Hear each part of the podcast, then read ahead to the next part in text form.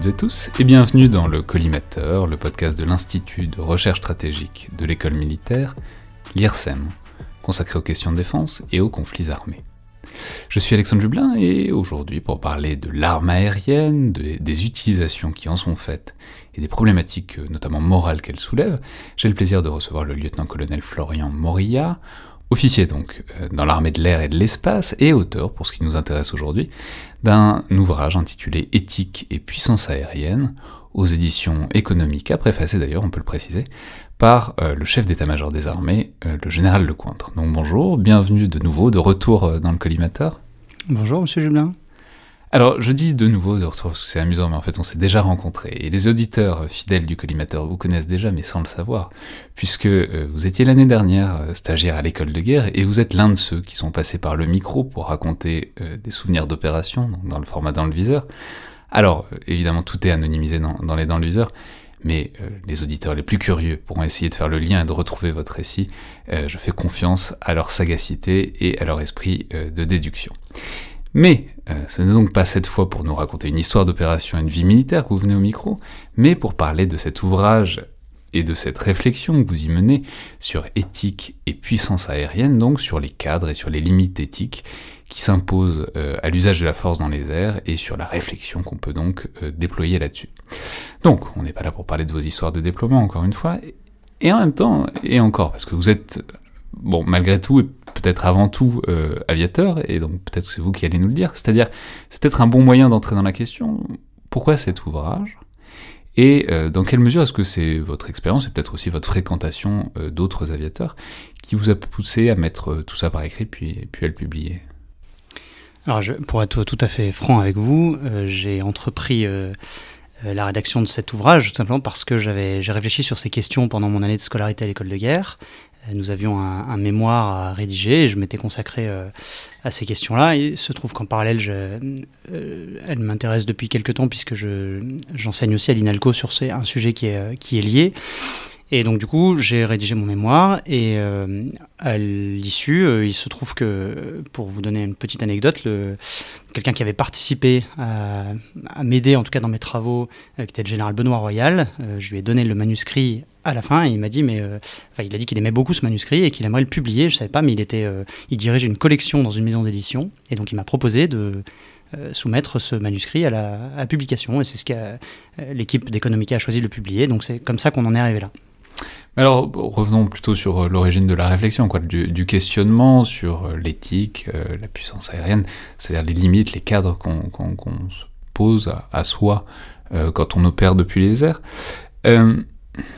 Euh, commencer comme ça? Est-ce qu'on se pose beaucoup de questions chez les aviateurs particulièrement plus que dans les autres armées peut-être, puisque, puisque vous avez fait de, l'interarmée, ne serait-ce que l'an dernier à l'école de guerre?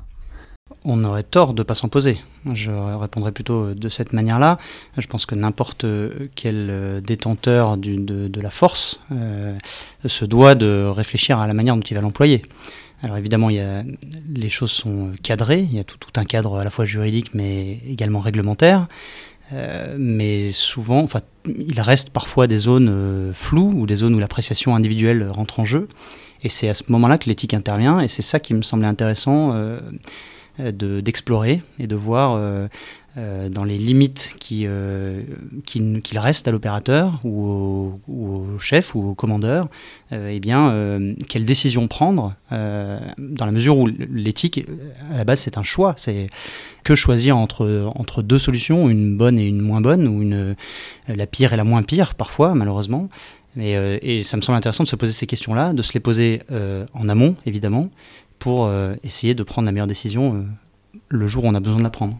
Ouais, mais je veux dire, c'est un truc qui revient souvent. Enfin, je sais pas, dans les discussions entre aviateurs, dans les. Est-ce que c'est un truc euh, qui fait partie, si ce n'est du quotidien, parce que ça n'a pas forcément besoin d'y penser à chaque instant, mais si, voilà, dans les discussions, quand on échange, quand on se raconte des récits d'opérations, est-ce que vous avez l'impression que c'est un truc, une sorte de pas de dilemme, mais en tout cas de d'arbitrage toujours, qui est particulièrement prégnant chez ceux qui ceux qui volent en l'occurrence? Ça, ça revient forcément sous, sous plusieurs, de plusieurs manières. Il y a, euh, évidemment, dans le cadre de la formation, euh, ça c'est la première manière, c'est les bases. Donc euh, aujourd'hui, j'en parle un petit peu dans le livre, les, armées françaises, mais c'est pas les seules, hein, ont choisi d'avoir un socle de formation en particulier pour, pour leurs officiers, mais pas uniquement, en début de carrière, pour sensibiliser les, les gens à ces questions éthiques. Ça, c'est le côté de formation de base. Il y a une, formation juridique euh, qui est une formation euh, continue au droit des conflits armés, avec euh, une fréquence régulière de, de, remise à jour, je dirais, des connaissances des militaires, quelle que soit l'armée. Donc ça, c'est pour le volet un petit peu encadré. Et puis après, il y a, et je pense que c'est un peu le sens de votre question, il y a le, tout ce qui est plus, tout ce qui est moins encadré, c'est-à-dire tout ce qui est plus naturel, où en fait les gens discutent assez librement de ces choses-là, de leur expérience personnelle. Alors c'est jamais intentionnellement c'est pas une discussion aujourd'hui, on va parler d'éthique, mais, mais au travers des discussions euh, au bar de l'escadron ou, euh, ou euh, le soir en revenant d'une opération, ou, enfin il y a plein de moments qui sont propices à ce genre de discussion et où là les, langues se délient un petit peu et où les gens évoquent des, des moments qui ont été un peu forts, qui ont été parfois difficiles, où parfois ils n'ont pas forcément pris la bonne décision et, du coup ce, partage un peu informel participe, je dirais, de l'éducation générale éthique des, des militaires et des aviateurs en particulier. Oui, mais c'est la partie euh, aviateur en particulier qui, qui m'intéresse, enfin parce que c'est vraiment ce qui, est, ce qui est au cœur de l'ouvrage, c'est-à-dire c'est qu'est-ce qu'il y a de spécial euh, dans l'arme aérienne, pourquoi est-ce que ça pose euh, tant de, j'allais dire problème, mais pourquoi en, tout cas ça pose autant de questions. Alors, peut-être une manière de, situer le problème, c'est que ce serait peut-être de relever, comme, vous le faites, qu'il y, y, a un décalage qui est intéressant entre la représentation qu'on a de l'arme aérienne, alors, euh, c'est notamment dans sa composante euh, air-sol, hein, c'est-à-dire dans les bombardements aériens. On ne parle pas tellement ici des, missions d'évacuation des blessés, c'est la question de porter la mort depuis les airs notamment. Euh, donc il y a une sorte de décalage entre cette idée des dégâts qu'elle peut faire, la manière dont on se représente souvent les bombardements et l'aviation, et les dégâts que l'aviation fait réellement. Ce que je veux dire, c'est que spontanément, quand on pense à la puissance aérienne et à ses capacités, on a en tête pas, les, bombardements de Dresde ou, de Tokyo pendant la Seconde Guerre mondiale, euh, les bombes au napalm au Vietnam, ou même euh, les bombes atomiques d'Hiroshima et de Nagasaki, dont on peut rappeler qu'elles ont quand même été larguées par des avions, euh, sans parler même des drones aujourd'hui dont on aura à discuter. Donc dans tous les cas, c'est vraiment l'image de, dégâts terrifiants, et, pourtant ce que vous relevez, c'est que quand on regarde un peu précisément les chiffres, euh, on estime à moins de 2% le pourcentage des, victimes de guerre du XXe siècle qui proviennent euh, de l'arme aérienne. Donc, comment dire, en quelque sorte en deux parties, à la fois pourquoi c'est si peu, et puis aussi pourquoi le corollaire, à savoir pourquoi est-ce que la mort qui vient du ciel frappe beaucoup plus apparemment l'imagination que celle qui a en quelque sorte les, deux pieds au sol. Alors déjà, il y a plusieurs questions dans votre question, mais pour euh, répondre à la, je dirais à la première partie, vous, me demandez euh, en quoi euh, c'est spécifique, en quoi est-ce y a une spécificité éthique à l'arme aérienne. Euh, je pense pour tout un tas de raisons qui, sont, qui, dépendent de ses caractéristiques propres, qui sont par exemple hein, la capacité à délivrer une, des armes à forte létalité, euh, sur des, emplacements aujourd'hui euh, très précis, donc une puissance de feu assez forte, mais pour autant maîtrisée, euh, que ce soit localement, dans l'espace et dans le temps. Le fait de pouvoir s'affranchir de certaines limites terrestres et donc d'aller porter la puissance, enfin la force derrière les lignes ennemies, par exemple. On a, vous avez cité les bombardements de la Seconde Guerre mondiale, par exemple, mais de manière générale, l'armée aérienne permet d'aller plus loin que ce que euh, les, soldats au sol ou, les marins peuvent, euh, peuvent produire comme effet, même si aujourd'hui on pourra en reparler euh, avec des, le lance-roquettes unitaires par exemple de l'armée de terre ou avec les canons César ou, les missiles, les MDCN qui ont des portées bien plus longues, mais historiquement c'est quand même l'arme aérienne qui permettait de, s'affranchir de ces distances-là, des critères de rapidité, des critères de, visibilité, donc l'aspect diplomatique un petit peu de, l'arme aérienne qui est, qui, est, très visible et qui peut, qui peut peser dans la balance avec toujours une réversibilité euh, assez simple. Enfin, pas mal de caractéristiques, je ne vais pas toutes les détailler, euh, de, de l'arme aérienne. La, la, la, réversibilité, on va le dire, c'est que l'avion, ça présente l'avantage de quand il y a un avion qui part, on peut le rappeler au dernier moment. C'est, du coup, ça, ça fait pas exactement la même chose que tirer un missile depuis une frégate où une fois qu'il est parti, il est parti. Quoi. Oui, ou avoir déployé un, bataillon d'infanterie. Euh, euh, sur le terrain, et eh bien si à un moment donné on dit ok on arrête l'opération, il est déjà quand même bien, bien impliqué, je dirais, dans la zone des combats. L'avion peut lui être arrivé puis repartir sans avoir délivré son armement. C'est tout le volet dissuasif, alors au sens dissuasion, pas dissuasion nucléaire, mais dissuasion conventionnelle. Euh, donc toutes ces caractéristiques-là de l'arme aérienne euh, euh, ont comme implication que les questions éthiques sont un peu, peuvent parfois être un peu différentes, ou en tout cas prendre un aspect différent quand on y réfléchit. Il y a également le côté de haute technologie, qui est souvent, auquel on pense rapidement quand on parle de, de puissance aérienne. Et ça, évidemment, ça pose tout un tas de questions, euh, euh, dans le sens du... Enfin, aujourd'hui, vous n'êtes pas sans savoir qu'il y a des débats à l'Assemblée, notamment sur, sur la bioéthique, ou, sur, ou en règle générale sur tout ce qui est progrès, un petit peu. Donc la, technologie est assimilée au progrès, le progrès est assimilé à, un questionnement, est-ce que c'est bien, est-ce que c'est pas bien, est-ce qu'on va dans le bon sens? Et donc l'arme aérienne, plus rapidement que les autres, est concernée par ces questions-là. Ouais, mais alors du, coup, euh, est-ce que c'est pour ça, vous pensez, que euh, on a des images si terrifiantes de l'arme aérienne et de ses conséquences, alors que, comme je le disais tout à l'heure, euh, si on regarde les chiffres, les statistiques, bon, c'est pas ce qui fait le gros des victimes dans un conflit quel qu'il soit, quoi.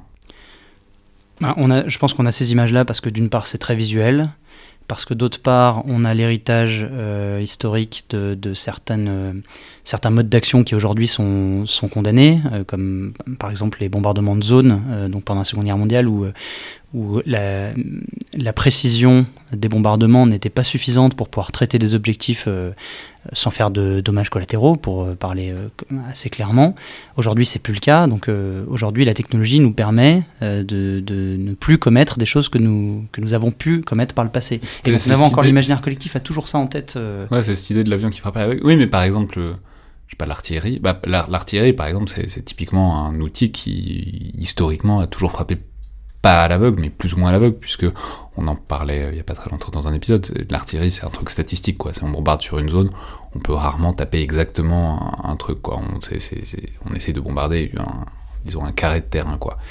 Euh, pourquoi est-ce que, euh, d'ailleurs peut-être que pas tant que ça, mais si, pourquoi est-ce que l'idée de, des, bombardiers qui arrivent et qui viennent semer la destruction, c'est beaucoup plus frappant et beaucoup plus choquant que l'idée d'un canon qui tire de très loin à l'aveugle alors je dirais pour deux raisons. La première c'est que historiquement souvent l'artillerie, alors je suis pas un, grand connaisseur de ces questions-là, mais euh, ciblait plutôt des objectifs militaires. Euh, et dans l'imaginaire collectif, euh, on comprend aisément que des militaires fassent la guerre à des militaires. Il est beaucoup plus difficile de concevoir que des militaires fassent la guerre à des civils. D'ailleurs, c'est condamné par le, droit des conflits armés. Et puis, et puis basiquement, pour des considérations éthiques, euh, tout le monde s'accorde à dire que c'est pas, euh, c'est généralement pas comme ça qu'il faudrait faire. donc ça c'est la première raison. La deuxième c'est une notion fondamentale quand on réfléchit aux questions d'éthique militaire, c'est la question de l'asymétrie ou de la dissymétrie où pour un bombardement d'une population civile, par exemple, eh bien, on a un vecteur euh, technologique puissant euh, qui, représente vraiment un, déchaînement de violence face à, j'allais dire, à une population qui n'a pas les moyens de riposter.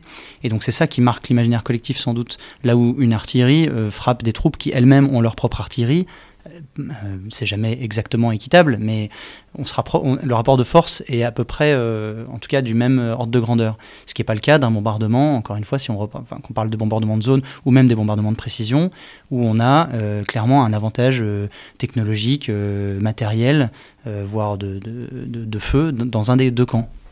on reparlera de cette question de la symétrie, parce que je pense que c'est vraiment la question fondamentale. Mais, mais on peut simplement, pour rester vraiment sur les processus, en tout cas sur les idées du bombardement, on peut peut-être mentionner qu'il y, a plusieurs philosophies qui cohabitent en fait un peu depuis toujours sur cette question euh, de l'assaut depuis les airs, à savoir bah, entre la masse et la précision, c'est la distinction que vous avez un peu faite là entre bombardement de zone et, bombardement de précision, mais ça s'est fait à différentes périodes et de différentes manières, on peut peut-être dire, alors faire un, juste un écart euh, théorique, disons de la théorie stratégique, que dès les débuts de l'arme aérienne et de son utilisation, L'une des premières théorisations, clairement, va dans le sens de pilonner un peu indistinctement euh, l'ennemi, y, y, compris sa population civile. C'est notamment les, réflexions de Giulio Douai, dont on avait parlé dans notre émission il y a maintenant un an sur les classiques de la réflexion stratégique, qui clairement pensait, euh, dès les lendemains de la Première Guerre mondiale, que euh, l'aviation, ça allait permettre d'écourter les conflits, mais à force de pilonner la population ennemie du coup forcer l'ennemi à, capituler. C'est-à-dire l'idée c'était clairement, voilà, il faut pilonner tout le monde, y compris la population, et c'est comme ça que l'aviation va permettre de résoudre les conflits. Oui, je suis d'accord avec vous historiquement. Euh, je, je, ferai remonter moi le, début de la puissance aérienne ou de l'utilisation de la puissance aérienne en tant que telle euh, à la guerre de Libye en, en, 1911 entre les, Italiens et les troupes turques, euh, où c'était la première fois que depuis un avion, un, lieutenant en l'occurrence italien jetait une, une grenade, enfin une, sorte d'arme sur les sur les opposants et donc ça avait vraiment marqué les esprits à l'époque parce que on entrait dans une dimension qui était inconnue jusque-là. Euh, et donc évidemment c'était très sommaire, il n'y a pas eu de dégâts d'ailleurs euh, à ma connaissance sur cette occasion euh, particulière, mais ça a été donc développé assez rapidement derrière. La Première Guerre mondiale a été le laboratoire je dirais, grandeur nature de la, des prémices de l'arme aérienne et de l'utilisation pour ce qui nous concerne en bombardement, euh, mais ce n'était pas la seule utilisation de la, puissance aérienne. Et derrière, vous, évoquiez Douai, il y a eu quelques penseurs effectivement pendant l'entre-deux-guerres, je pense à, au Britannique Trenchard également, à l'Américain Mitchell, qui eux ont cultivé un petit peu, ont pris le meilleur, enfin le meilleur, comment dire, le plus euh, démonstratif de ce qui s'était passé pendant la Première Guerre mondiale et ont érigé ça comme euh, quelque chose qui marchait à tous les coups et qui permettait de renverser le cours de la bataille, ce qui en vrai n'était pas, était pas avéré. Donc en l'occurrence un bombardement quoi, un distinct, un bombardement massif alors, entre autres, euh, bon, tous n'étaient pas exactement, euh, exactement d'accord, n'avaient pas la même ligne, mais si on prend Douai par exemple, euh, Douai lui était partisan d'un bombardement à outrance. Il, écrivait même que c'était pas nécessaire d'avoir une, aviation de chasse, puisqu'au bout d'un moment, les bombardiers auraient bombardé tous les aéroports et toutes les, il y aurait plus d'avions qui pourraient décoller en face, et puis on pourrait s'en prendre à la population civile pour la terroriser. Et puis l'idée qui était derrière, c'était quand même, il y avait une finalité, et la finalité c'était de faire perdre euh, l'opinion, enfin de faire, euh, de désolidariser l'opinion publique du pays visé de son gouvernement qui euh, faisait la guerre et de du coup conduire le gouvernement à, arrêter la guerre. Oui, mais alors, donc tout ça, ça restait quand même relativement sommaire pendant un premier temps. Alors, l'aviation pendant la Première Guerre mondiale est très importante, mais pas très importante en, masse à l'échelle des combats qui sont gigantesques pendant la Première Guerre mondiale. Il y a ce temps de réflexion pendant l'entre-deux-guerres, mais on peut mentionner que c'est une, c'est même pas une des tentations, ça a été une des solutions et une des solutions de fait très efficaces pendant pendant la Seconde Guerre mondiale, avec euh, ce qu'on a ah, ce qu'on a appelé les bombardements stratégiques ou les bombardements de zone, euh, notamment anglais sur l'Allemagne et américains euh, sur le Japon. Et voilà, c'est un vrai truc qui s'est passé, ça a été un mouvement, ça a été une orientation de la politique, de la stratégie aérienne, bon de tout le monde, mais notamment des, futurs vainqueurs de la Seconde Guerre mondiale, avec des personnages comme Arthur Harris en Angleterre ou Curtis LeMay aux États-Unis, ce qu'on a appelé, on a, appelé ça parfois la bomber mafia pour, pour désigner en gros ces partisans de très gros bombardements en très haute altitude où il s'agissait vraiment de, bah, ouais, de pilonner assez aveuglément quoi. Oui, oui, donc il y, y, a eu ces partisans de ces bombardements à outrance. je voulais juste revenir sur euh, l'efficacité de ces bombardements, puisque euh, il faut savoir qu'aujourd'hui encore ça fait débat. Les, gens ne sont pas, les historiens ou les spécialistes ne sont pas d'accord. Euh, entre ceux qui considèrent que le bombardement stratégique a eu un rôle euh, à la fois sur le théâtre euh, allemand, je dirais, enfin en tout cas européen, et sur le théâtre japonais ou pacifique, sur l'évolution favorable pour les alliés du conflit, et ceux qui considèrent que c'est un tout petit paramètre, voire un paramètre inexistant par rapport au reste. Quand on essaie d'être, et c'est ce que j'essaie de faire dans mon livre, d'être le plus objectif possible, eh bien on se rend compte qu'il y a un petit peu des deux, c'est-à-dire que ça n'a pas toujours été déterminant, ou c'est pas ça qui a complètement renversé le cours de la guerre. Maintenant, sur les deux théâtres, et en particulier sur le théâtre pacifique, je dirais, euh, on ne peut pas contester l'efficacité, en tout cas que ça ait une efficacité. Après, ce qui est intéressant, c'est de se dire, est-ce que pour autant, ça en valait la peine, compte tenu des, des, dégâts que ça a occasionné, des victimes que ça a engendré euh, on peut rappeler que c'est des trucs complètement terrifiants qu'on a un peu oubliés, mais par exemple le bombardement de Tokyo en mars 45, c'est des bombardements au napalm sur une ville qui est globalement construite en bois. Enfin, c'est terrifiant le, niveau de, victimes civiles que ça a provoqué. Et souvent, c'est assez passé sous le tapis parce qu'il y a eu Hiroshima et Nagasaki et que pour des très bonnes raisons, ça, ça fixe l'attention. Mais je veux dire, il s'agit vraiment de raser des, mégalopoles euh, gigantesques. Quoi. Alors pour cette raison-là, c'est vrai, et pour une autre raison, je pense, qui est très française, c'est que euh, historiquement, on, s'intéresse quand même beaucoup moins à ce qui s'est passé dans le Pacifique que ce qui s'est passé sur le territoire européen et c'est pour cause, enfin ça peut se comprendre aussi. Mais évidemment, vous parlez du raid de Tokyo, je pense qu'il est très emblématique. Le raid de Tokyo, c'était euh, à peu près 300, un peu plus de 300 bombardiers, euh, qui reviennent quasiment tous d'ailleurs, ce qui n'était pas du tout le cas des bombardements en Europe. Et pour un, sur un seul raid, euh, un résultat est évalué à, peu près 80 000 morts. Donc c'est quand même c'est colossal, euh, c'est à peu près le même ordre de grandeur que le bombardement d'Hiroshima.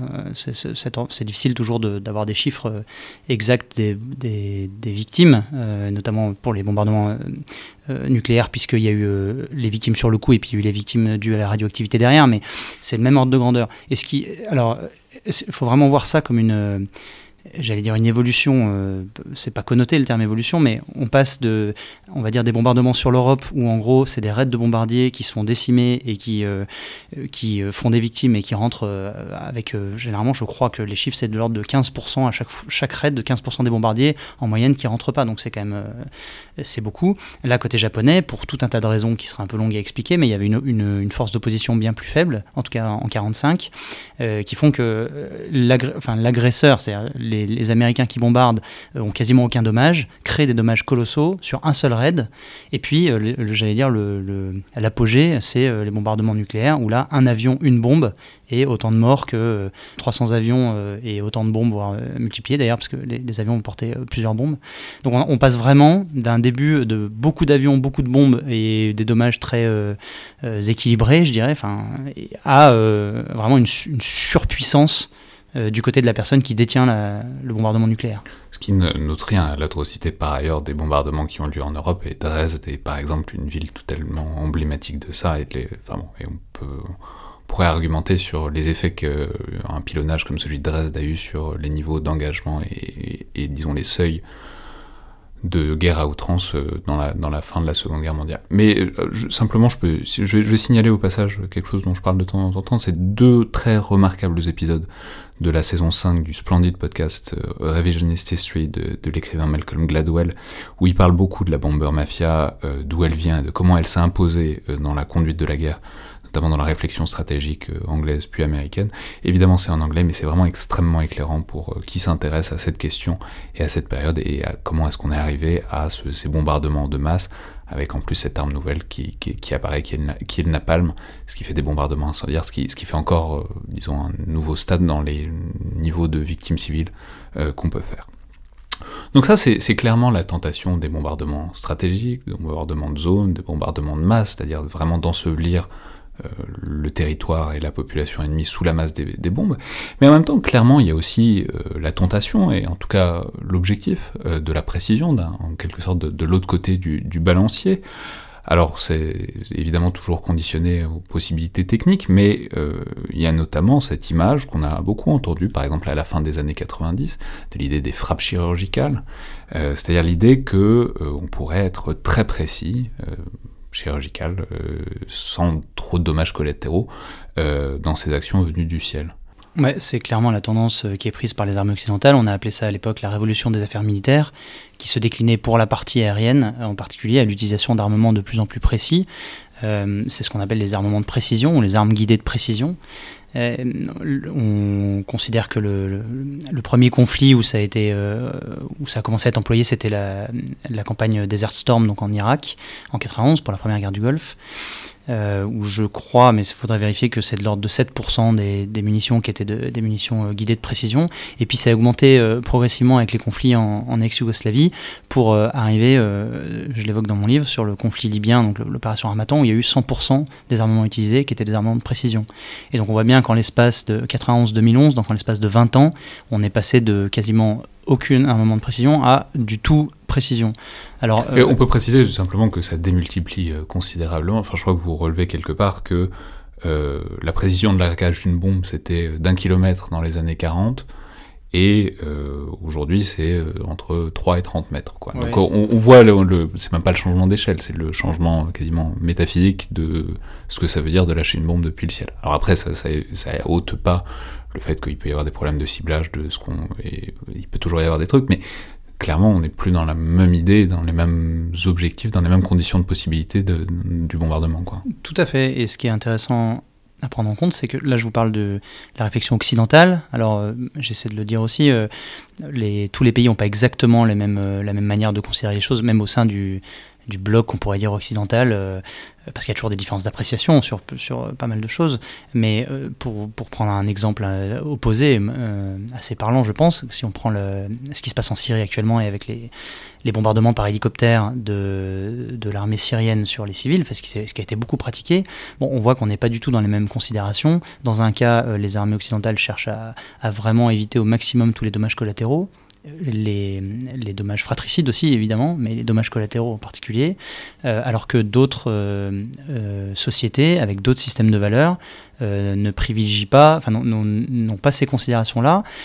Et je le dis d'autant plus librement que c'est vraiment, faut, faut, le prendre de, manière un peu, faut prendre un petit peu de, recul là-dessus, je, je, pense, sur le, le fait que c'est une histoire de valeurs tout simplement. Et euh, faut pas, enfin, moi je considère pas que quelque chose est mieux. Enfin, j'ai mon avis personnel là-dessus, mais il faut essayer de comprendre pourquoi les gens se comportent d'une certaine manière, sans tomber dans la sociologie. Mais euh, et je pense que il y, a de choses pires que de tomber dans la sociologie, mais sans tomber, disons, dans la réduction euh, excessive. Oui, et puis non, enfin, je voulais dire par là que j'ai pas les connaissances suffisantes pour pour faire une étude sociologique sur ces questions-là, mais mais je pense que chaque société, chaque nation poursuit des objectifs euh, sur la base d'un système de valeurs, donc elle encadre son action euh, sur la base de son système de valeurs.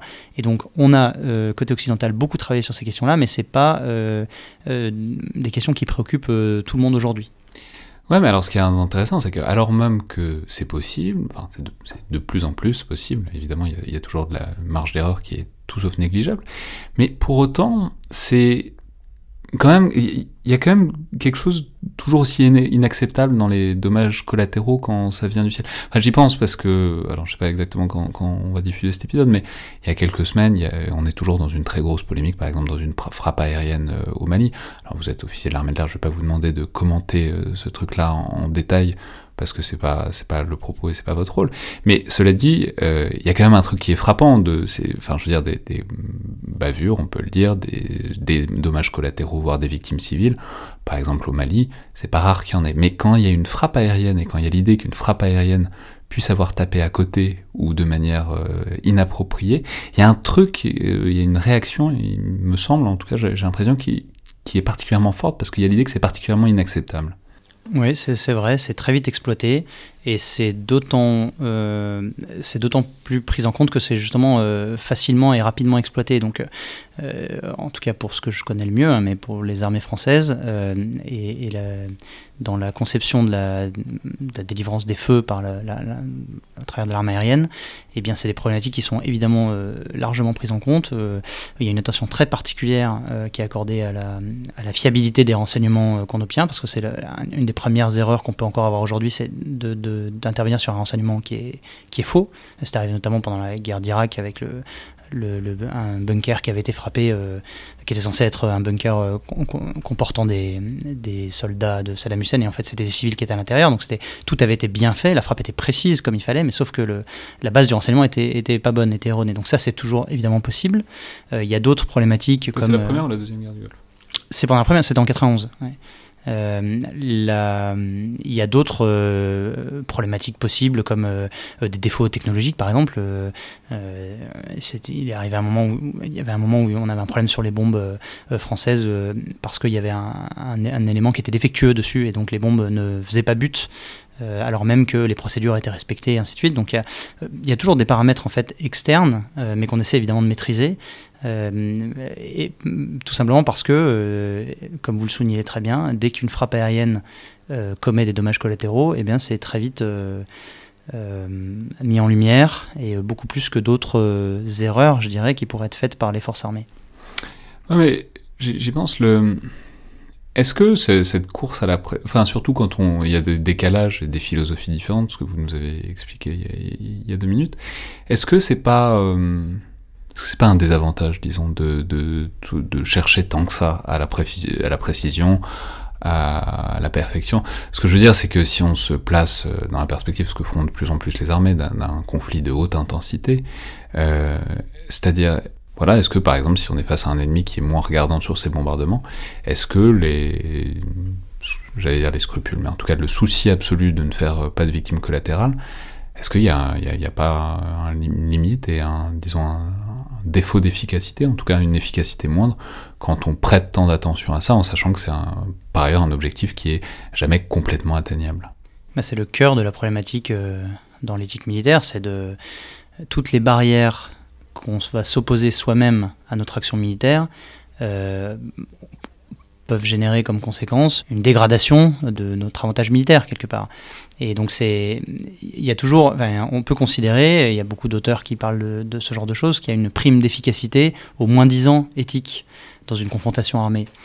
Euh, alors c'est vrai, c'est indéniable, mais euh, si on se place sur une logique un peu plus long-termiste, je dirais, il faut se poser la question sur le, la pertinence de, mal se comporter à long terme. C'est-à-dire que, euh, certes, on peut avoir une victoire euh, tactique ou une victoire opérationnelle euh, à, court terme, mais derrière, est-ce que pour autant ça va parce que ça, risque de fragiliser le, processus, alors, le processus de paix évidemment, parce que plus on a commis de, massacres ou, moins on a respecté euh, les règles de la guerre, et eh bien plus ça va être difficile de se réentendre derrière, parce que le but de la guerre, je crois que c'est Aristote qui le disait, c'est quand même de, retourner à un état de paix derrière. Euh, donc pour pouvoir avoir un état de paix derrière, mais il faut avoir respecté. C'est plus facile si on a respecté des choses. Donc pour répondre à la question, euh, accepter de s'imposer certaines limites peut être payant d'une certaine manière à plus long terme. Direction la caserne, accablé par la chaleur. Et mon visage éterne, je sens que mes mains tremblent de peur. Je pense à tout ça, à cette situation, à tout ce que je ne comprends pas. Ma conscience a quelques questions et fini de penser, de réfléchir, de cogiter. Un vrai lieutenant de l'armée n'a pas le droit de s'égarer. Je viens d'arriver, cours du rapport plein de sueur. Je pète un garde à vous correct avant la montée des couleurs. Je dis bonjour aux potes, quelques vannes on se provoque. Salutations comme il se doit au grade des autres pilotes. On est réunis autour de généraux. Les ordres sont précis le secret est au top niveau. Quelques heures après, je signe la fin de la réunion et maintenant je sais quel est vraiment mon ordre de mission. On m'a parlé de patrie, de fierté de mon sac d'un bon devoir accompli et cet avion décolle. Je suis sûr d'être un type bien, un véritable puritain, un patriote américain. L'État a fait de moi un homme, pas un pantin. On m'a seulement appris à faire le bien. Je suis sûr d'être un type bien, un véritable puritain, un patriote américain. L'État a fait de moi un homme, pas un pantin. On m'a seulement appris à faire le bien,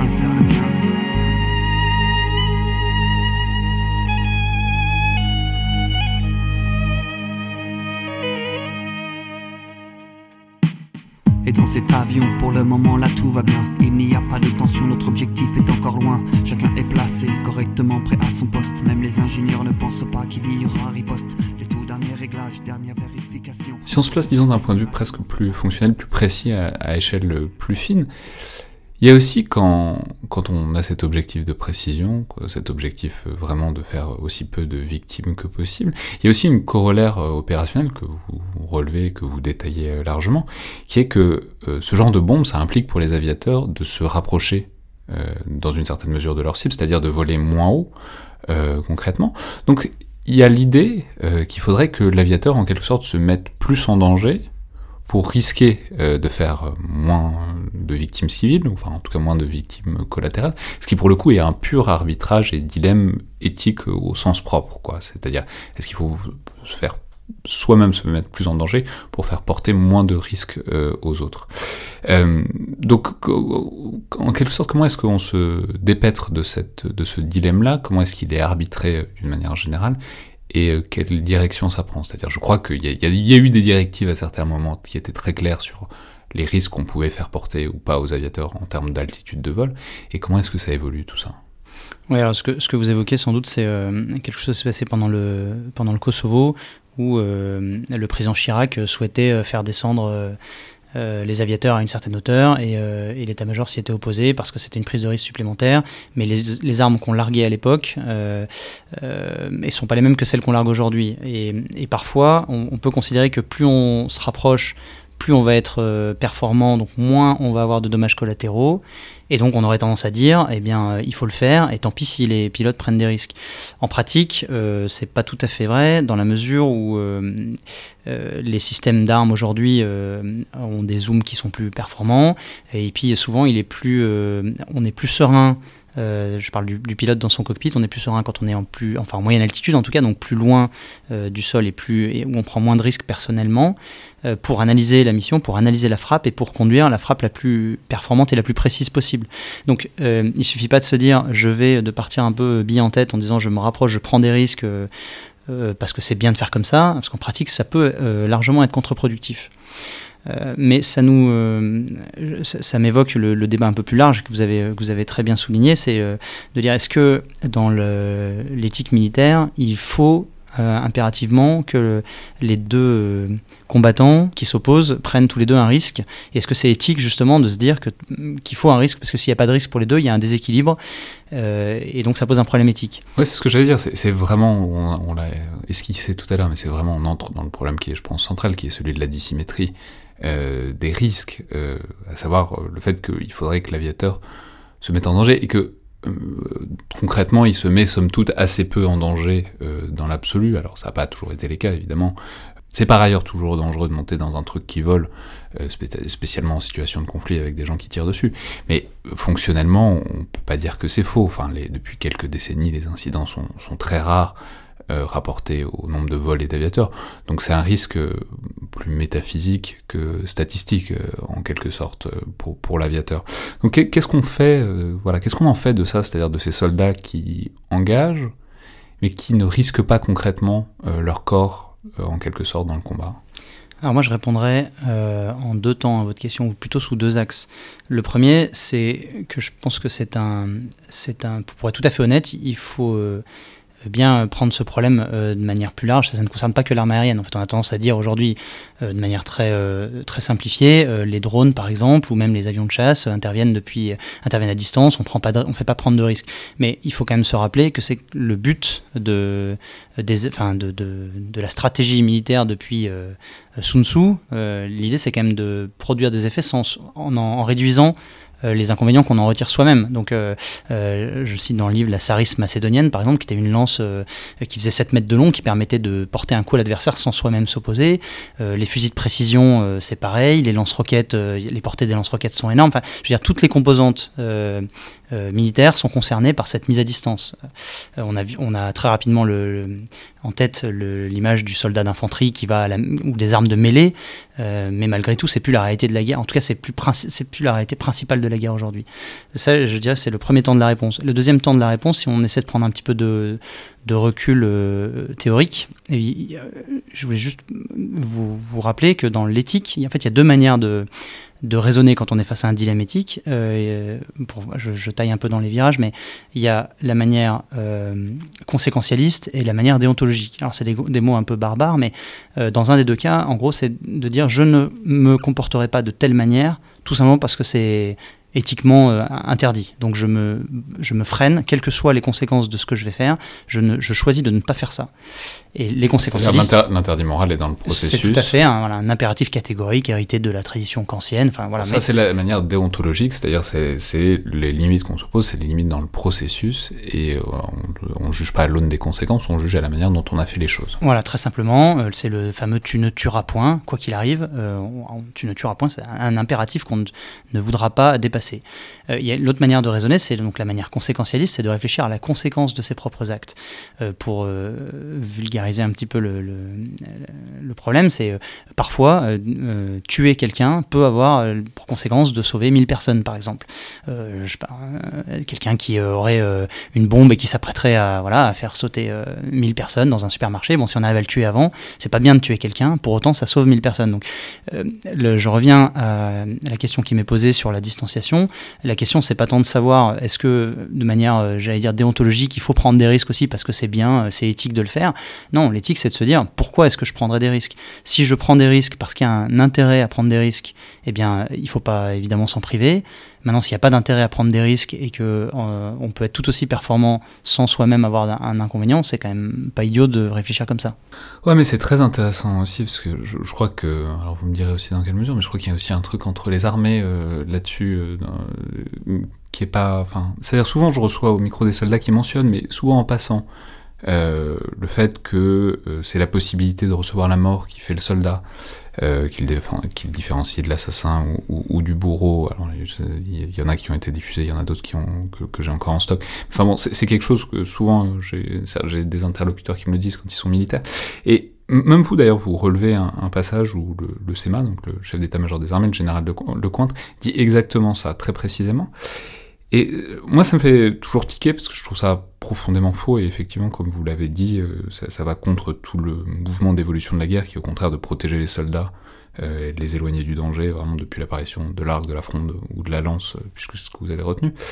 Et si on pense que c'est vraiment la possibilité de la mort qui fait le soldat, bah, autant y aller tout nu et à main nue et on sera, on sera aussi un super soldat. Quoi. C'est donc vraiment, je, pense qu'il y, y, a un truc qui est profondément faux là-dedans, mais qui est très profondément aussi ancré peut-être dans certaines armes ou dans certaines pratiques de la guerre ou dans certaines unités, certaines philosophies, parce qu'il y a des cultures qui sont transmises et qui sont pas les mêmes selon les armées, selon les armes.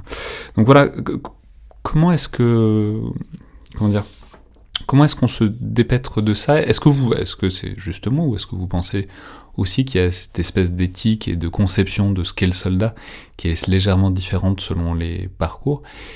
Et euh, voilà, qu'est-ce qu'on fait de cette idée que c'est quand même ce mm, risqué qui fait le soldat? Alors, je me garderais bien de, parler à la place du chef d'état-major des armées, mais je pense que, enfin, je n'interprète pas tout à fait ses propos de la même manière.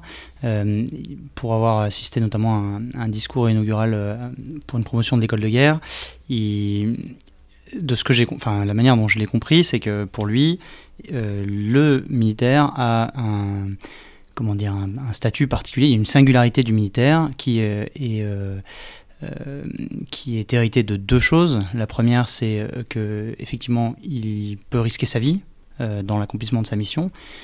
donc ça, c'est indéniable, mais pour autant, il, nuance rapidement en disant que c'est pas la seule profession qui est concernée par ça. On peut penser à tout un tas de professions, euh, les policiers, les pompiers, enfin bref, je ne rentrerai pas là-dedans. Euh, mais le deuxième euh, aspect de, qui fait vraiment la singularité, et c'est là-dessus qu'il insiste, de ce que j'en comprends en tout cas, c'est le fait que le militaire, lui, donne la mort. Et c'est surtout ça qui, euh, qui fait la singularité du militaire. C'est pas tellement de risquer sa vie, sa, enfin de risquer de perdre la vie. C'est de, d'avoir à, à, prendre la décision d'ôter la, la, vie de quelqu'un, la donner, donner cet ordre à quelqu'un d'autre, enfin, à un de ses subordonnés, ou à l'exécuter soi-même. Et c'est ça qui fait vraiment la singularité du militaire, parce que c'est quelqu'un que la société a choisi pour euh, à qui on a donné des prérogatives particulières. D'accord, mais on n'est pas obligé de rester sur les propos du général. Enfin, le, le le, plus simple, ce serait effectivement de toute façon de lui demander, mais le, bon, disons, voilà cette idée de la réciprocité, ou en tout cas de la réciprocité possible, l'idée que quand on s'engage en tant que vecteur potentiel de la mort, il faut être capable de pouvoir la recevoir. En tout cas, il faut, il faut que ce soit une possibilité. Est-ce que, euh, qu'est-ce que vous en pensez de cette chose-là? Ouais, C'est une possibilité. Ça fait partie. C'est écrit d'ailleurs dans le. Mais c'est pas une possibilité pour tout le monde dans le, dans le cadre de son, de son métier, c'est pas une possibilité pour tout le monde. Non, mais c'est pas une possibilité pour tous les militaires, ni pour tous ceux qui donnent la mort. C'est ça qui est intéressant, c'est de savoir. Enfin, ce que je veux dire, c'est par exemple, ce qui est intéressant, c'est que c'est poussé à l'extrême, typiquement avec les drones, avec la question des drones, euh, qui ont été beaucoup critiqués, alors avec des critiques, euh, je trouve très très discutables, à titre très personnel, mais que ce serait l'arme du lâche, euh, une rupture sans précédent dans l'art de la guerre, au, au sens où le pilote est absent. Et donc voilà, c'est quand même une idée qui est très profondément contenue, notamment dans un discours critique euh, sur la chose militaire, cette idée que euh, la, la, mort qui est donnée et qui ne pourrait pas être reçue, euh, ça fait une rupture ou ça, fait, ça pose un problème éthique réel. Ouais, j'ai du mal à comprendre pourquoi en fait ça poserait vraiment un problème. Euh, euh, moi, je pense que ça pose pas un problème éthique euh, fondamental. Dans la, le, ce, qui pose un, poserait un problème éthique, c'est la manière dont les drones seraient utilisés. Mais ne pas prendre soi-même un risque, alors qu'on peut, sans prendre de risque, infliger des dommages à quelqu'un dans une confrontation armée, euh, et qui par ailleurs s'inscrit dans un tout, c'est-à-dire qu'on ne conduit pas des opérations uniquement avec des drones aujourd'hui. Euh, donc il y a toujours des soldats d'une coalition ou d'une nation qui prennent des risques. Euh, donc ça fait partie, c'est une des utilisations qui est faite. Et je reviens sur l'exemple du lance-roquette ou de l'artillerie euh, qui tire à, distance. Euh, eh bien aujourd'hui, c'est la manière dont on fait la guerre. Et, je pense, à titre personnel, que c'est une bonne chose de préserver la vie des militaires. C'est également une réflexion éthique que de se dire je ne, prends pas, je ne fais pas prendre des risques inutiles à mes propres ressortissants. Oui, et je peux aller euh, totalement dans le même sens si on considère que, d'une part, il n'y a pas que les opérateurs de drones qui prennent pas beaucoup de risques, on a déjà dit, les aviateurs concrètement euh, ont peu d'incidents, mais même on peut dire euh, je sais pas, euh, par exemple l'équipage d'un Charles Leclerc, euh, concrètement depuis quelques décennies, risque pas énormément euh, sa vie, ou celui d'une frégate anti-sous-marine non plus. Concrètement, depuis quelques décennies, c'est pas des professions, enfin c'est pas des fonctions en tout cas qui sont très soumises à, la, perte de vie, c'est-à-dire à des attaques mortelles. Mais je vais quand même vous pousser là-dessus, puisque il y a, c'est-à-dire, c'est quand même, on peut être d'accord tout à fait là-dessus et sur cette partie-là du problème, mais c'est quelque chose qui est présent notamment euh, chez les soldats eux-mêmes, chez les militaires eux-mêmes, puisque euh, vous relevez euh, une histoire que, que, je connaissais pas, qui est intéressante, qui est le fait que l'armée américaine, et notamment l'Air Force américaine, avait essayé, avait décidé en, 2013 de créer une médaille pour les opérateurs de drones, donc qui s'appelait la Distinguished, ouais, Distinguished Warfare Medal, qui assez rapidement a été surnommée, notamment par les vétérans, mais aussi par les autres militaires de l'US Force, la médaille Nintendo, et qui a donc euh, dû être retirée. Euh, enfin, on a dû arrêter de la décerner, quoi, avec l'idée que euh, une médaille accordée à quelqu'un qui opère depuis son écran, c'est-à-dire depuis, en l'occurrence, le Nevada ou, le, Texas ou l'Arizona pour les militaires américains, ça valait pas exactement la même chose qu'une médaille qu'on accorderait à un aviateur. C'est donc qu'il y a quand même si ce n'est quelque chose de métaphysique, puisqu'on on peut s'accorder sur le fait qu'il faut déconstruire ça, et en tout cas un truc sur l'idée que le mérite est quand même, dans une certaine mesure, forcément connecté à, la prise de risque personnelle, parce que, de toute évidence, donner une médaille à des gens qui s'engagent pas, qui n'engagent pas personnellement leur survie, ça, ça fait tiquer dans les armées. Oui, alors ce qui est intéressant, c'est qu'on pourrait s'attendre à ce que ce soit la population civile ou l'opinion publique qui ait, euh, qui ait cette, euh, cette vision des choses. Et là, en l'occurrence, c'est une association de vétérans euh, ou des associations de vétérans de soldats américains qui, qui ont été à l'origine de cette polémique. Et d'ailleurs, pour être tout à fait exact, je crois que ce qui était reproché, c'était l'ordre protocolaire de cette décoration, c'est-à-dire qu'elle était euh, considérée comme assez euh, importante, euh, plus importante que d'autres, reçue par des soldats qui avaient pris directement des risques.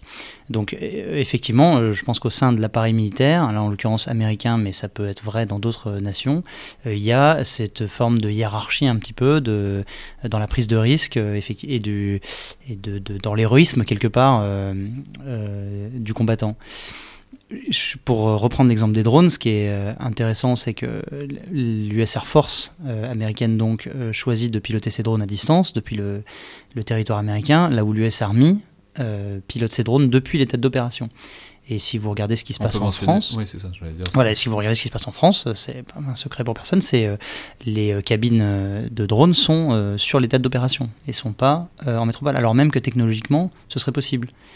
Et, le choix qui est fait, bon, il y, a, il y a tout un tas de raisons derrière. Euh, on peut mentionner, on avait fait un truc, avait un podcast avec Christophe, avec euh, Christophe Fontaine là-dessus. Il y a aussi un truc euh, très fonctionnel qui est que l'US Army a des drones littéralement partout dans le monde, euh, notamment des, des, drones mâles, euh, donc moyenne altitude, longue distance, mais vraiment dans une infinité d'endroits.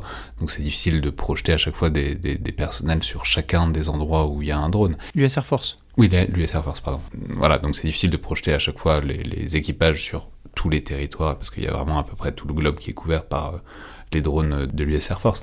Mais quand même, ça, ça hum, comment dire, ça, ça, ça, clairement, ça pose, ça pose une question, puisque euh, les opérateurs de drones qui sont sur des théâtres peuvent être ciblés, le cas échéant, parce que personne, quand on est sur un théâtre extérieur, on n'est jamais vraiment à l'abri. dans le Nevada, c'est plus compliqué quand même.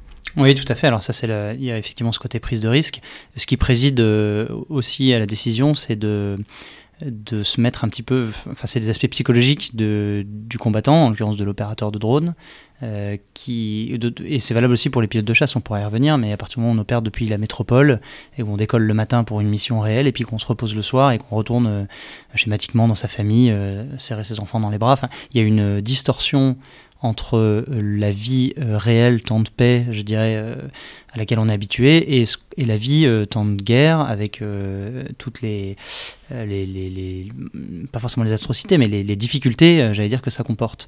et encore une fois, je suis pas non plus psychologue, mais, il est de notoriété publique que l'esprit s'adapte au milieu dans lequel il est, et donc on est, on est euh, plus, si ce n'est plus efficace, en tout cas, on est, quand on est en opération, on est conditionné par l'opération dans laquelle, on participe, et donc c'est plus facile, plus, euh, plus évident, plus naturel, je dirais, de, conduire des actions de guerre euh, que quand on, est, on était juste avant dans un milieu qui n'a rien à voir. Ce qui ne veut pas dire qu'on ne peut pas le faire, mais ce qui veut dire que quand on a le choix de le faire, eh bien c'est pas forcément idiot. En tout cas, c'est un critère qui milite pour rapprocher de la zone d'action et de la zone de combat euh, les opérateurs. Mais c'est intéressant parce que c'est un truc que j'avais pas vraiment entendu. C'est effectivement c'est la grande critique qu'on fait aux opérateurs de drones. C'est la grande critique d'un film comme par exemple Good Kill, qui est un, film qui a, montré ça très vivement.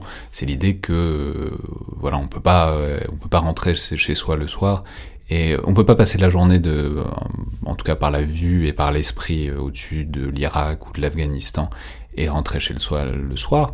Donc ça c'est une critique qui est bien connue pour les opérateurs de drones. Ce que vous nous dites c'est que s'il se passe des trucs potentiellement un peu similaires pour des pilotes très physiques qui simplement, bah, en fait, quand ils sont basés sur le territoire national, peuvent avoir le même genre de, problématiques et le même genre de troubles. Tout à fait. Alors ça ne veut pas dire qu'il ne faut pas le faire. Et d'ailleurs, euh, l'armée de l'air considère que les bases aériennes euh, métropolitaines sont un, véritable outil de combat et donc c'est, euh, ça fait partie de la stratégie de l'armée de l'air française d'avoir, de pouvoir décoller depuis la métropole pour produire des effets à distance.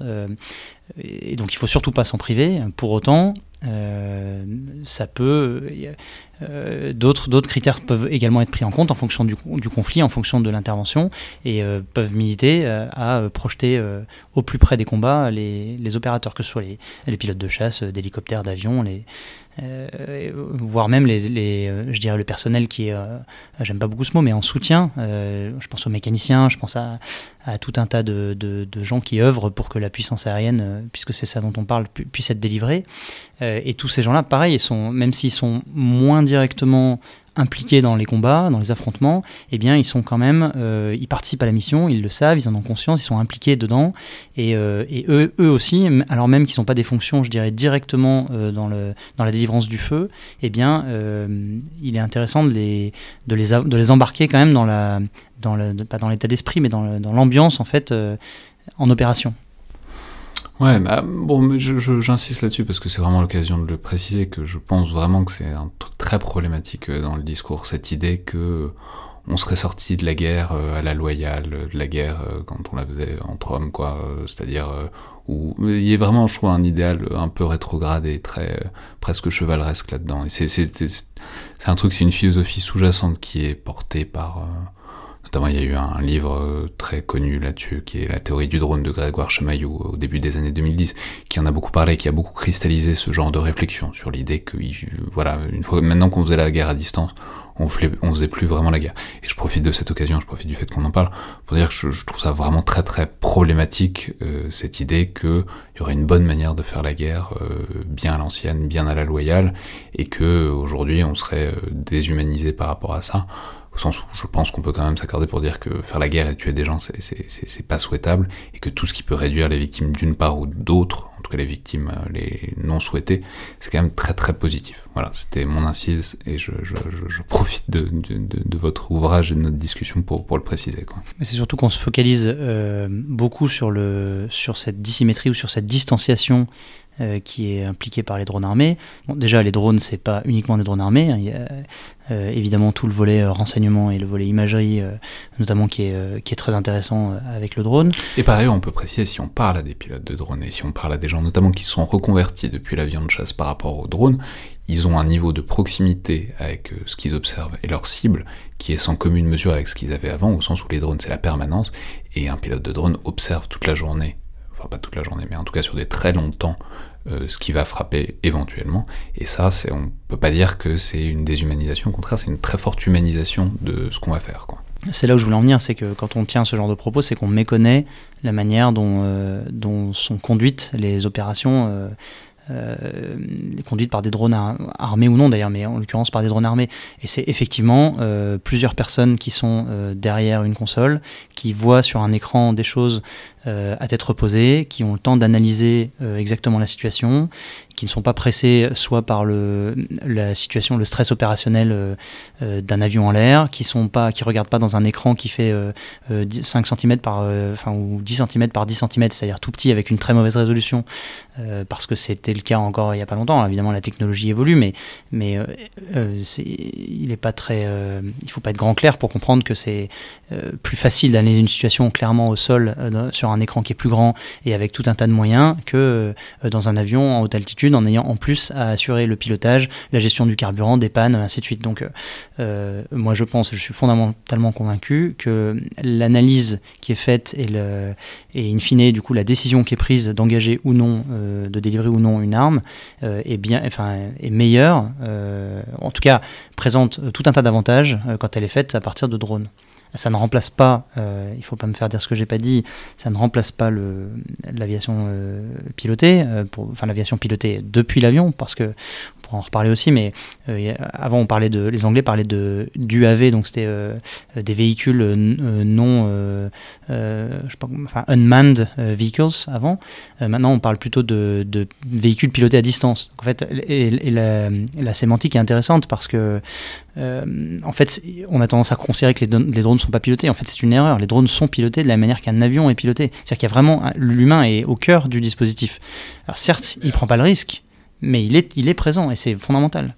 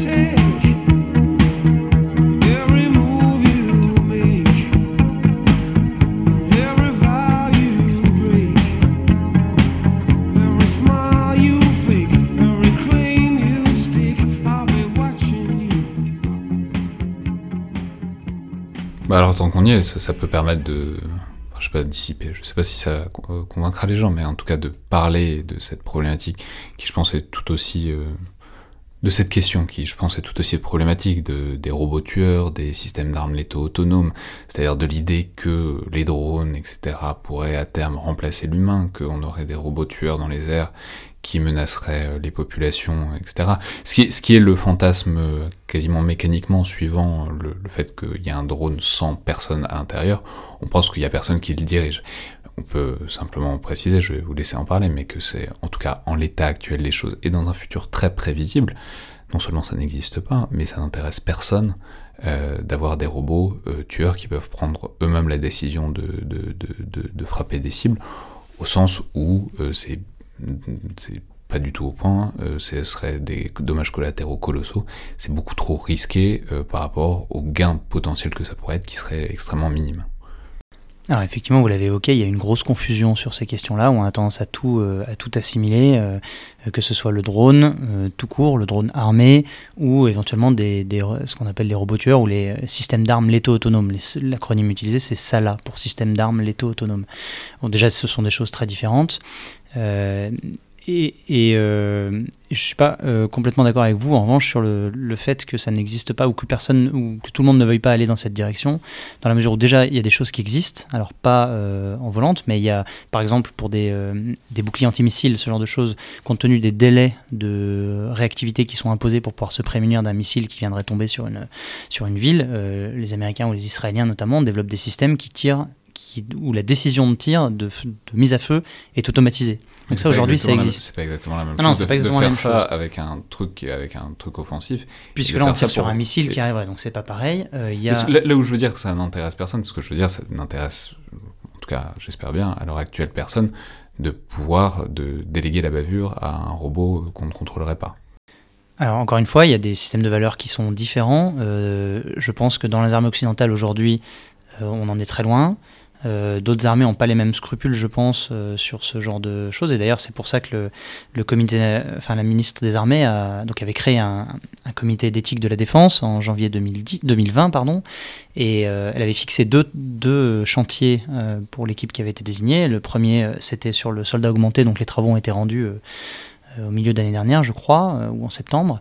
Euh, et le deuxième chantier, qui est toujours en cours à ma connaissance, c'est sur les systèmes d'armes létaux autonomes, justement. Et la préoccupation de la ministre, est légitime, c'est de, de se dire, euh, euh, c'est quelque chose qui pourrait arriver dans un futur à, déterminer, plus ou moins proche, qui n'est manifestement pas ce que nous, ce dont nous nous souhaiterions nous doter. Pour autant, ça risque de représenter une menace, donc on ne peut pas faire l'économie de la réflexion sur ce sujet.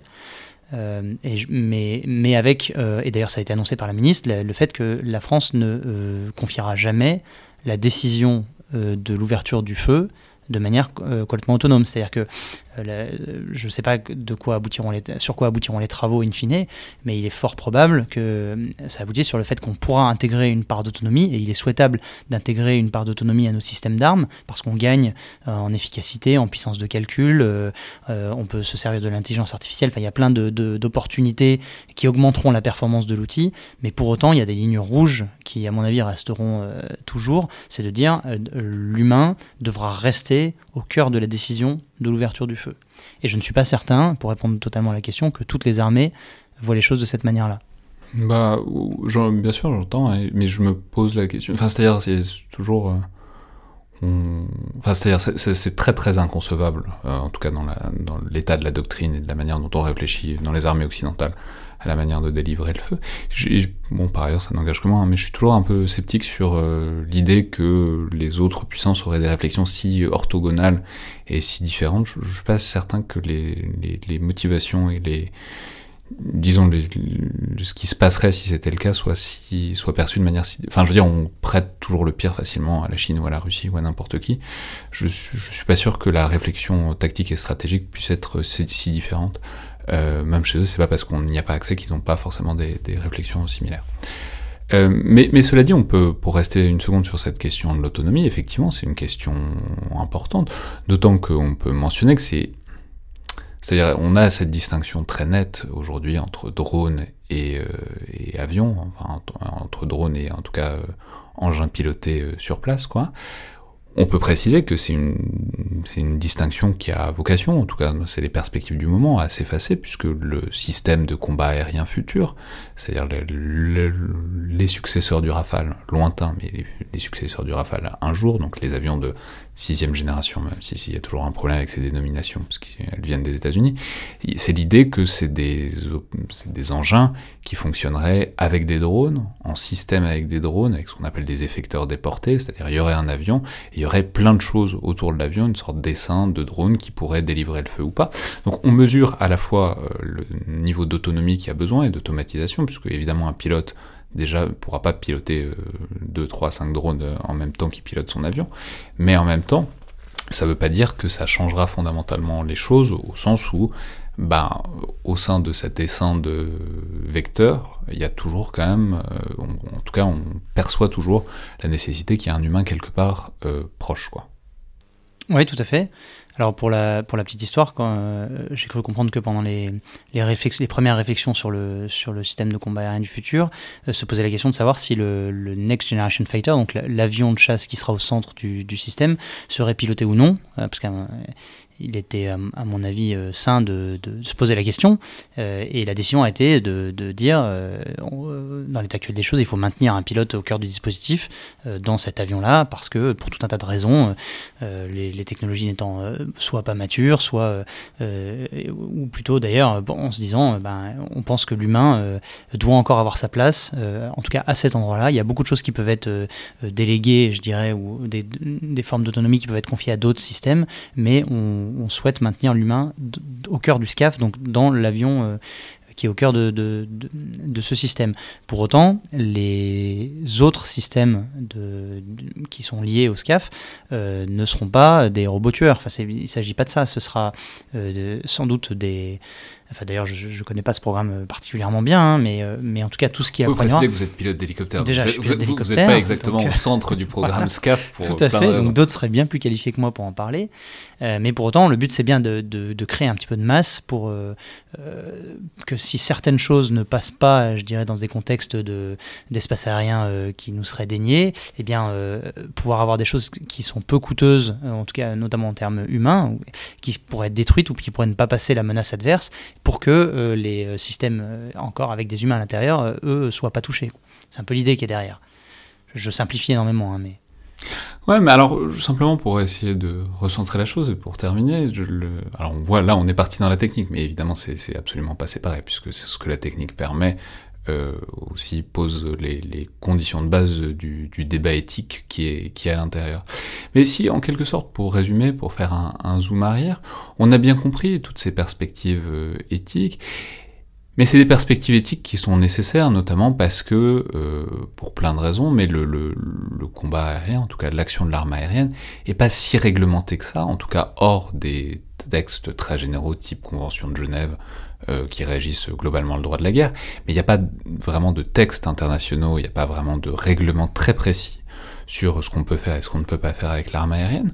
Donc en quelque sorte, pour résumer euh, toute cette réflexion, et j'invite évidemment à aller voir le livre où elle est bien plus développée qu'on pourra jamais le faire en une discussion d'une heure et quelques, euh, est-ce que vous pourriez, pas nous proposer, mais en tout cas résumer, en tout cas, quelques grands principes, quelques, pas un vademecum, mais en tout cas quelques grands piliers, selon vous, des Mm, disons, des, oui, si des piliers éthiques euh, de, de, de, de l'arme aérienne et de ceux euh, et celles évidemment qui, qui sont voués à, à l'utiliser et donc à, qui ont entre les mains cette possibilité de, porter la mort depuis les airs. Alors, ce que, ce que vous avez bien, très bien résumé, c'est qu'effectivement, la guerre aérienne en soi est très peu réglementée au niveau juridique, euh, pour tout un tas de raisons qui seraient un peu longues à développer, mais, mais principalement parce que les, États n'ont pas réussi à s'accorder euh, euh, notamment dans les années 20, euh, et puis du coup ça n'a jamais été codifié réellement derrière. Euh, on, extrapole, on fait, en fait on fait du droit comparé, c'est-à-dire que ce qui s'applique pour d'autres composantes, mais on considère que ça s'applique aussi pour le, la guerre aérienne, mais c'est pas aussi simple que ça au niveau juridique. donc d'où l'intérêt justement de ces réflexions éthiques qui viennent, qui sont là pour prendre un propos de la ministre, quand le droit est, quand, en absence de droit, et eh bien c'est l'éthique qui dicte la conduite. Et d'ailleurs, même quand il y a du droit, l'éthique peut intervenir, hein, mais c'est un, autre débat. Mais en tout cas, quand il y a pas de, quand c'est pas codifié, ben, c'est tout l'intérêt d'avoir une réflexion éthique. Pour répondre à la question sur euh, l'éthique de la guerre aérienne, euh, en fait, elle n'est pas tellement euh, spécifique. comment dire, c'est les mêmes principes fondamentaux que ceux de l'éthique de la guerre.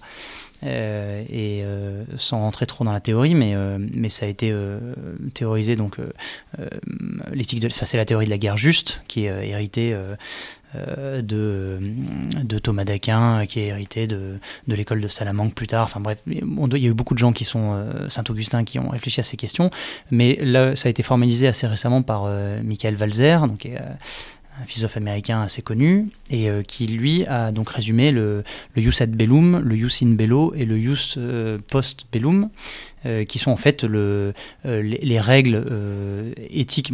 Jus veut dire droit, mais ça veut également dire enfin règles éthiques, donc en l'occurrence au sens éthique du terme jus, pour déclencher les hostilités, pendant les hostilités et après les hostilités, pour faire très simple.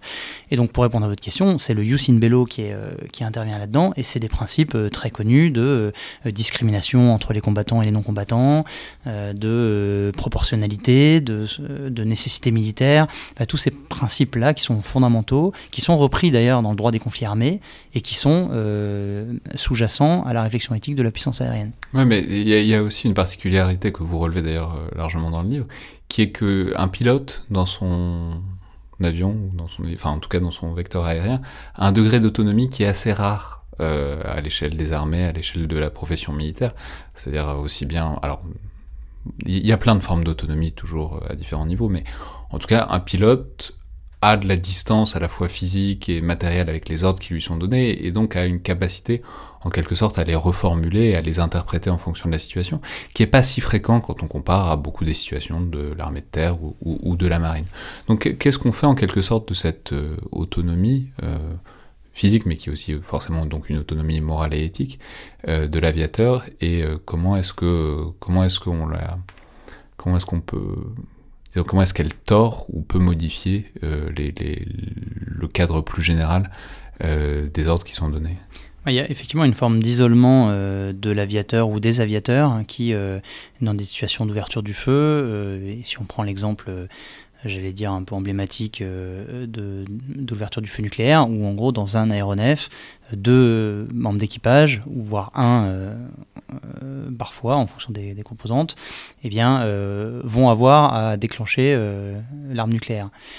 Euh, bon, évidemment, il faut pas, euh, il faut garder quand même à l'esprit que ça s'inscrit dans une, dans un processus euh, bien plus large, avec toute une chaîne de, déclenchement d'ordre. Mais malgré tout, à la toute fin, c'est un opérateur seul ou à deux qui va appuyer sur un bouton pour délivrer une puissance assez, très, très importante. Et ça, je pense que fondamentalement, c'est différent de la manière dont les autres armées, de manière générale, délivrent, délivrent le feu. Et il y a eu plusieurs études qui ont été faites sur justement la le fait que le collectif souvent désinhibe la délivrance de la violence, enfin de la violence, plutôt de la force, euh, non pas de la violence.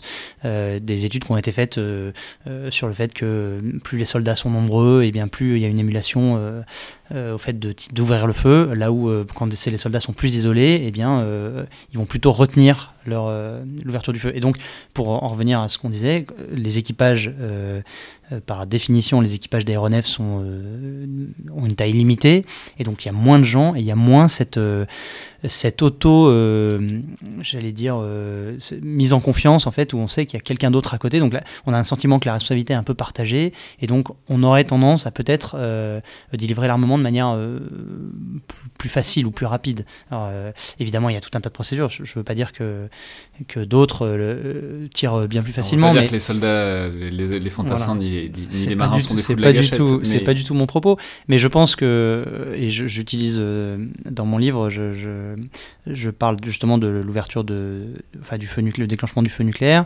euh, et je compare le fait que ce soit tiré par un SNLE pour le cas français ou par un, Rafale par exemple, et euh, pour avoir discuté avec des, avec des des pilotes de Rafale, pilotes ou navigateurs, ou bien des membres d'équipage de SNLE, euh, c'est vrai que la préparation de la mission et le, moment où les ordres vont être déclenchés, ben sont, sont, pas similaires. Et un équipage de bateau de SNLE d'une centaine de personnes ne euh, peut pas être euh, assimilé à un équipage à un ou deux d'un avion de chasse. Et donc la prise de décision au moment d'appuyer, même si c'est jamais, même si ça a été décidé avant, mais l'opérateur intervient et ça, c'est, je pense que ça fait une différence. D'où la nécessité euh, de, cette, de cette réflexion et disons de, de principe et de, de raisonnement disons éthique sur euh, l'action de l'aviateur. Merci beaucoup, lieutenant-colonel Moria. Je vous remercie.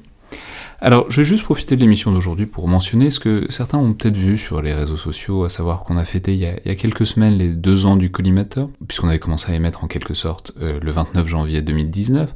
Alors, j'ai pas pu le dire sur le moment, parce que c'est parfois les aléas de la programmation, on ne sait pas exactement quelle émission sera diffusée quand. Je vais dire donc euh, qu'évidemment on est plus que ravis de vos écoutes, toujours plus nombreuses et qui se comptent désormais par centaines de milliers, euh, et de pouvoir continuer à faire ça. Et je vais donc une fois de plus remercier toute l'équipe de l'IRSEM notamment l'équipe communication, euh, mais aussi et surtout Jean-Baptiste, Jean-Gène Vilmer et Nicolas Bronard, sans lesquels cette émission n'aurait pas vu le jour et ne pourrait pas continuer. Merci évidemment aussi et surtout aux invités, parce que ce sont eux qui font la qualité des émissions. Je dis souvent que j'ai la partie facile, moi, parce que je pose juste les questions, et euh, j'ai la chance de pouvoir discuter avec des gens passionnants chaque semaine, qui font don de leur temps et de leur savoir pour faire des épisodes. Et puis, euh, merci avant tout à vous tous, donc les auditeurs qui écoutez, suivez et parlez du podcast. C'est vraiment euh, le cœur et la raison d'être du collimateur et de chacun des épisodes, et c'est le moteur de sa croissance toujours continue qui dépasse désormais largement les frontières de l'univers défense, et c'est vraiment très bien comme ça. C'était donc le collimateur, le podcast de l'Institut de recherche stratégique de l'école militaire.